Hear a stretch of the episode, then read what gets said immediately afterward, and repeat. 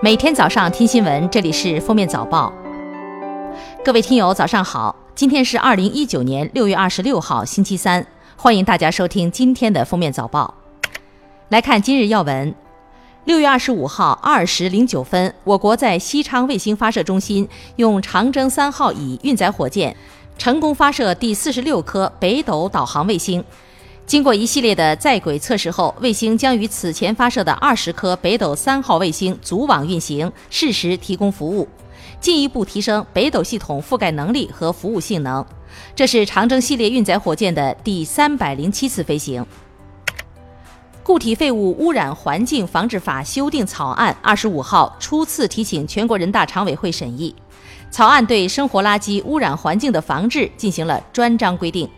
草案提出，国家推行生活垃圾分类制度，县级以上地方人民政府应当采取符合本地实际的分类方式，加快建立生活垃圾分类投放、分类收集、分类运输、分类处理的垃圾处理系统，实现垃圾分类制度有效覆盖。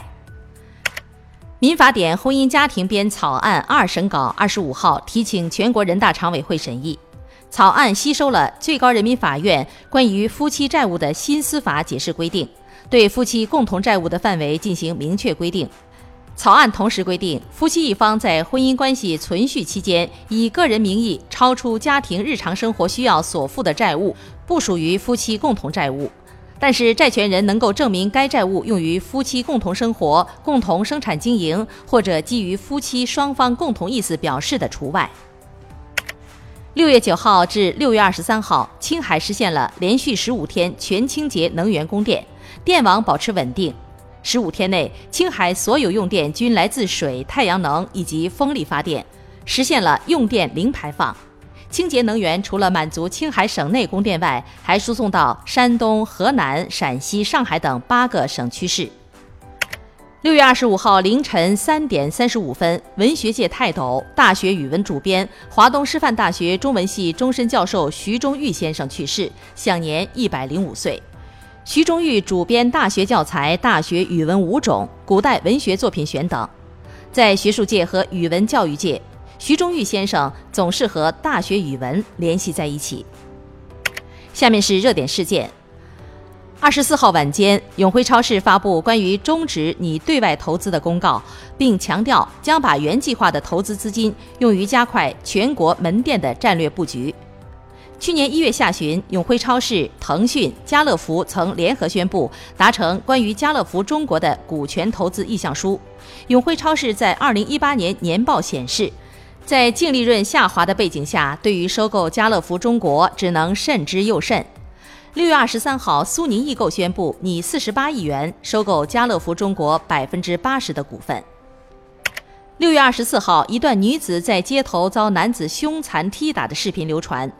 监控显示，六月二十二号凌晨，男子连续拳打女孩的面部，用脚踢头，撕扯短裙。从公安部到四川绵阳网警，各地警方和网友参与追凶，后被证实事发地为大连。二十五号，大连公安发布消息，被害人在回家途中被一男子殴打，脸部软组织挫伤，经治疗已出院。大连警方将对案件侦办情况及时向社会予以公布。六月二十五号，苹果官方推送了 iOS 幺三的公测版，相较于发布之初的开发者测试版 Beta 一，优化了很多 bug。针对中国市场，新增了五大实用功能：路口视图，增强二维码识别功能。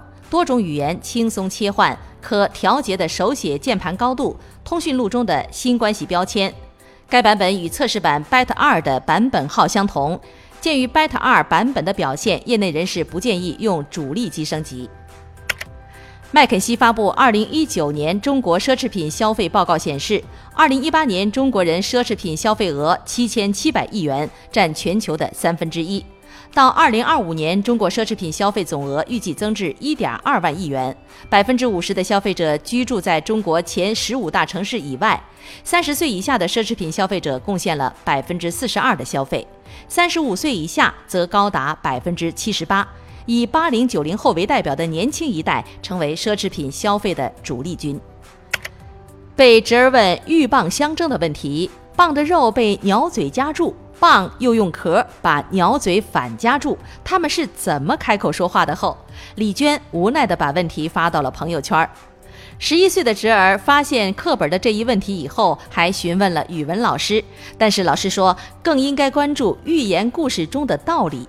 目前出版社回应，这则故事出自《战国策》，教材暂不会更改古文的记载。下面来听国际新闻。二十五号凌晨，在国际奥委会第一百三十四次全会上，经过参会委员的投票，意大利的米兰和科尔蒂纳丹佩佐击败了瑞典的斯德哥尔摩和奥勒，成功的获得二零二零年冬奥会的主办权。之前，意大利曾经三次举办奥运会，一九五六年冬奥会正是在科尔蒂纳丹佩佐举行。此外，还有一九六零年罗马夏季奥运会和二零零六年都灵冬季奥运会。据当地媒体报道，华为首席财务官孟晚舟的四位主要律师，当地时间二十四号签署一项声明，要求加拿大政府放弃孟晚舟引渡案，因为这符合加拿大的利益。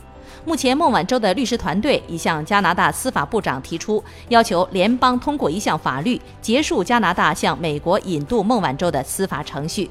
如果按照美国要求引渡孟晚舟，很可能伤害加拿大自身的利益。陪审团经审议一致通过，张莹颖案嫌犯绑架、谋杀等三项罪名成立。据海外网消息，克里斯滕森被陪审团判有罪后，法庭将于七月初进入量刑阶段。由于该案检方寻求被告死刑，陪审团必须再次达成一致意见，决定是否适用死刑。如果有一人持不同意见，嫌犯将不被处以死刑。量刑阶段庭审预计将持续两周，期间被告不得假释。美国联邦快递把美国商务部给告了。在联邦快递日前以违反美政府对华为禁令为由，拒绝将华为手机从英国邮寄往美国。中国外交部要求其给出合理的解释。据《华盛顿邮报》报道，联邦快递公司二十四号宣布，已对美国商务部提起诉讼，要求避免遵循美国政府对与华为做生意的最新限制。柬埔寨西港大楼坍塌搜救行动于六月二十四号晚上七时三十分宣告结束。事故造成二十八人死亡，二十六人受伤。据悉，涉事的四名中国公民被指控非故意杀人和伤人罪等三项罪名。柬埔寨西港法院二十五号宣布将他们羁押候审。被指控的四人分别为坍塌大楼业主、建筑承包商以及工地管理人。据悉，发生事故的具体原因仍在进一步调查中。感谢收听今天的封面早报，明天再见。本节目由喜马拉雅和封面新闻联合播出。